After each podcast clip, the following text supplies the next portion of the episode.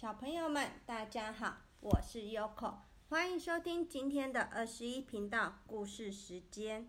今天要和大家分享的故事书是《站在我肩上的小鸟》。那我们就开始喽。明天是新学期的第一天，我准备好了，除了我的旧娃娃以外，所有的东西已经装进书包里。我本来打算交一些新朋友，可是情况变得有点复杂。当我正要向大家打招呼的时候，一只小鸟突然停在我的肩膀上。这并不在我的计划里呀。我让小鸟就这么停着，大家一定会注意到我和这只既漂亮又轻盈的小鸟吧？好美哦！接着发生了让人惊讶的事，小鸟开口说话了。对哦，是说话哦，不是唱歌。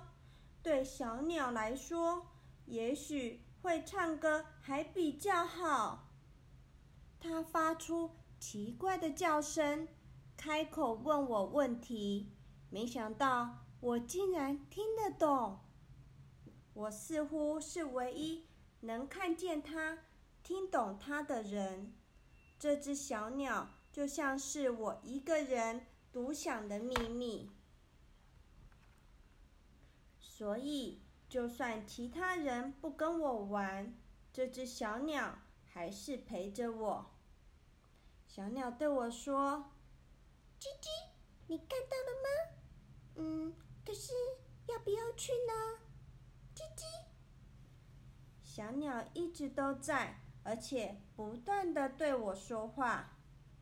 它对所有的事情都有自己的看法，但是说了这么多，对我也没有帮助。叽叽，你在做什么？叽叽，不不不不不，不要去不要去，叽叽。事实上，就算我没问。他还是会告诉我他的意见。叽叽，不是送你的啦，啦啦啦！叽叽，糟糕，太糟糕了！叽叽，叽叽，你在做什么？你要这个做什么？叽叽，叽叽。最后，我被它弄得头昏脑胀，这只奇怪的小鸟也变得越来越沉重。回到家时，小鸟会待在外面，让我安静一下。可是只要一到上学时间，它就会很快的现身，再次站在我的肩膀上。在教室里，我几乎听不见老师的声音。小鸟会在老师上课时跟我说话。说我的毛衣没有克雷拉的漂亮，或是我的图画的没有比尔好。叽叽，书家，书家，叽叽，好糟糕啊！你穿的是什么啊？叽叽。后来我只听得见这只小鸟的声音，甚至连自己的声音都听不见。这只小鸟简直让我无法喘息。又来了，叽叽，你要这个做什么？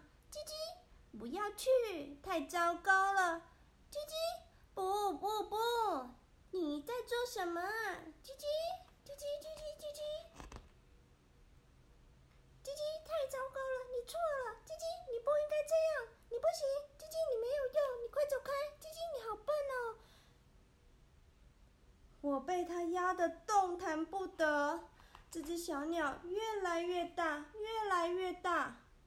我知道自己必须摆脱这只小鸟，但是我不晓得该怎么做。佐伊发现我遇到了问题，我却没办法跟他说。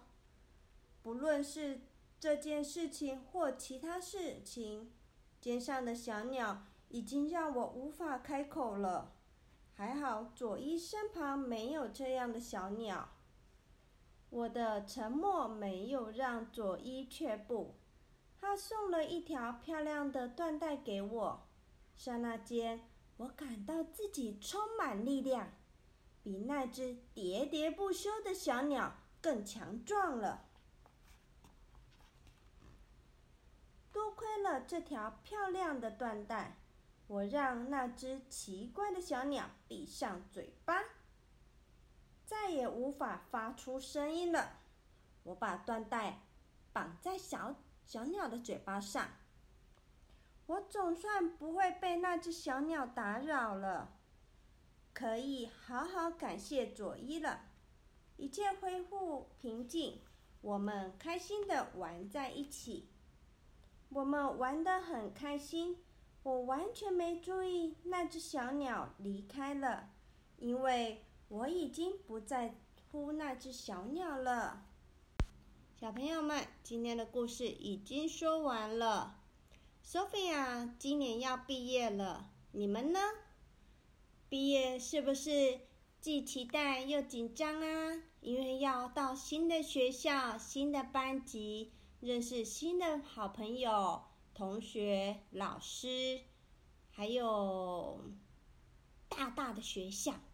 因为原本是幼稚园嘛，幼稚园小小的，然后换到大大的国小，还是你们已经在上国小了呢？准备又要换班级升班了呢，我们不要紧张哦。我们到新的班级认识新的好朋友，那也不错啊。如果你们紧张的时候，你们就深呼吸，嗯，我是最棒的。然后对大家说：“你们好，我是。”然后当然了，就是介绍你们的名字啊，还有你也可以说我的兴趣啊。我最喜欢画画，我最喜欢唱歌，我最会跑步，我最会游泳之类的。你们很快就会交到新的好朋友喽，不要紧张。好啦，今天故事就说到这里啦，祝你们有个美梦，拜拜。